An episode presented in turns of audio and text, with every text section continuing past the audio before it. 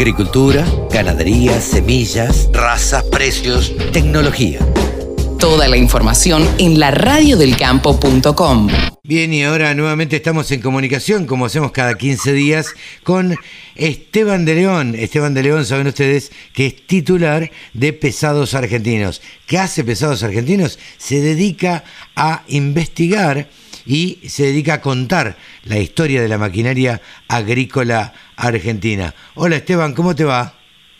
¿Qué tal? Buenos días, buenas tardes. El momento que no escuchen, Carlos, que hago mucho calor. sí, ah, se ha venido el calor con todo. Eh, contanos, Esteban, eh, ¿qué trajiste para hoy? ¿Qué preparaste para hoy para que conozcamos un poco más el mundo de los pesados argentinos? Bueno, casi como, como una constante en el último tiempo, vamos a hablar de marcas que casi nadie conoce o que han tenido un paso muy difuso por lo que es la producción de maquinaria agrícola. En este caso vamos a hablar de la empresa Dancar, que es de San Genaro, en la provincia de Santa Fe. Eh, esta empresa era un, o aún es, ya que no tuvimos últimamente novedades, una metalúrgica, ¿no? Que se empezó primero como un pequeño taller fabricante y reparando maquinaria agrícola. Y bueno, también se dedicaban, se dedicaban también a lo que es tornería, soldadura, reformas, etcétera, casi como cualquier empresa de la época, de las que, bueno, que son tan numerosas y que han nacido así en nuestro campo argentino. Eh, sí, sí. Y a ver, específicamente, ¿qué es lo que lo que fabricaban eh, en, en esta empresa, Esteban?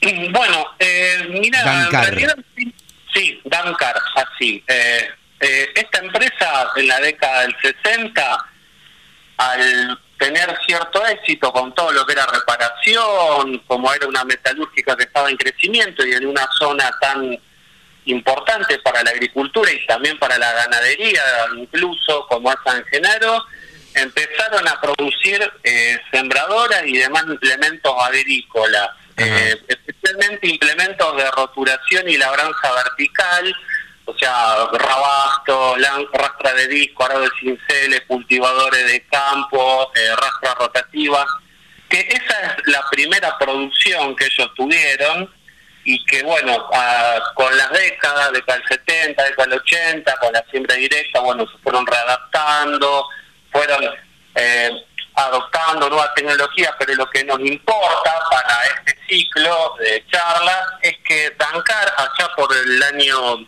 2000, 2003, eh, presentó un prototipo eh, que no tenemos mayores datos de producción, que se llamó AT4031, que era una pulverizadora autopropulsada. Ok, eso es lo que estamos viendo. está la historia de Dancar, le cuento a la gente, en Pesados Argentinos.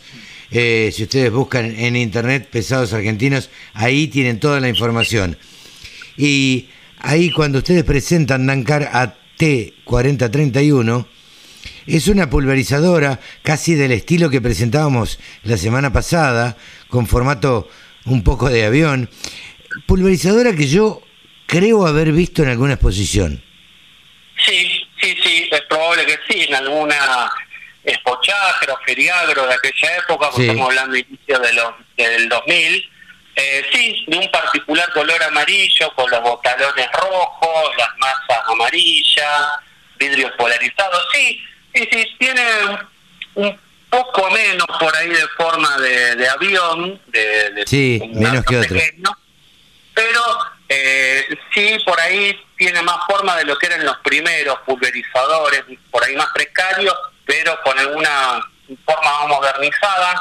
Lo que aprovechaba Dancar eran de las mecánicas eh, bastante comunes en la época, como un Deus eh, seis cilindros turbo de la serie 913, eh, que se le daba 160 HP, eran seis cilindros en línea, y bueno, tenía la potencia suficiente para poder moverlo y de piezas que generalmente, o, o, componentes mecánicos que eran muy comunes en el mercado, como una caja FAE de cinco marchas, diferencialito, después de lo que era eh, lo que era el botalón era pivotante, sobre un perno central. Eh, después estaba también soldado.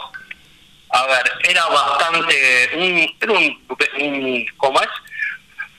Una máquina bastante estándar con componentes que se podían conseguir en el mercado, como te decía antes. Después eh, era tracción simple, o sea, tracción trasera únicamente desde lo que era la pulverización, eh, tenía una línea de tres cuartos con conectores y accesorios de acero inoxidable, computadora Raven, que es muy común, casi todos, bomba de pulverización ACE, eh, con un caudal de 360 litros minuto. El tanque de producto, bueno, como casi todo en aquel momento, en fibra de vidrio, todavía no había tantas tecnologías, o por ahí como vimos últimamente en algunos fabricantes dirección hidráulica para mayor confort, tiene una cabina panorámica dentro de todo, la suspensión neumática también podía favorecer en vez de los elásticos que eran por ahí más duras, más ásperas.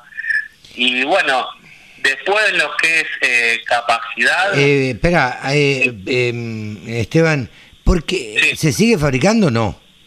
No, no, esto es lo que yo quería comentar, porque fue un prototipo a que al menos se fabricó una unidad que un seguidor nuestro, fallecido lamentablemente en un accidente de tránsito hace ya un año y medio, nos comentó que un vecino de su pueblo llegó a tenerla y eh, eh, en un accidente, un incidente se prendió fuego. Esa fue la única, la única noticia que tuvimos de esto. Así que la verdad que es bastante llamativo y no, no, no se llegó a tener alguna idea de algún otro eh, fabricado. Eh, la fábrica no sigue existiendo, digamos, más allá de que fabriquen esta pulverizadora o no, no sigue existiendo en San Genaro. Y la verdad que no tuvimos novedades de San Genaro y tampoco tenemos algún conocido, no hemos podido actualizarlo últimamente, pero es una industria muy, muy chiquitita. Probablemente exista como haya sido en sus inicios, ¿no? Como un taller de soldadura, de metalurgia y hacha de pago fabricar e implementos, pero la verdad que bueno, queríamos traer esto a la audiencia, si alguien también tenía como para colaborar, eh, ya que la radio también es servicio, para que nos dé una mano, porque eh, de un pueblo en el cual no se destacó mucho por lo que era maquinaria agrícola, una empresa sí por lo menos puso la cara por San Genaro. Así que bueno, en el, en el día de hoy queríamos acercar un poquito de esto, de Dancar y ese prototipo que se llevó a fabricar al menos una unidad y el cual nos llamó por lo menos mucho la atención en su momento cuando al menos tuvimos un documento. Sí, y no y que no siguieran fabricando, ¿no? Quién sabe qué habrá pasado con, con esta fábrica. Le pedimos a la audiencia si se pueden comunicar con pesados argentinos. Bueno, ponen en internet pesados argentinos y les salta por todos lados. Y, y si no, se comunican con la radio y nos dejan algún número de contacto como para poder llamarlos y saber un poco más de lo que fue esta empresa de San Genaro, Dancar. ¿Te parece? Sí, sí, la verdad que sí, ya que se podría hacer un llamado a la solidaridad. Bueno, como siempre te agradecemos el espacio en nombre de Silvia, de Emiliano, de eh, Matías y bueno, quien te habla Esteban eh, por el espacio y bueno, muchas gracias. Saludos, saludos a Silvia, Emiliano y Matías y, y a Esteban, por supuesto, que es el que pone la cara. Así que bueno, muchas gracias por el espacio, Carlos. Un gran abrazo, un gran abrazo, Esteban de León de Pesados Argentinos. Saben ustedes que cada 15 días nos traen una maquinaria eh, para, para recordar, una maquinaria que ya generalmente no existen y que en su momento existieron y fueron con mayor o menor éxito en la Argentina, pero bueno, fueron eh, fabricadas acá en la Argentina totalmente.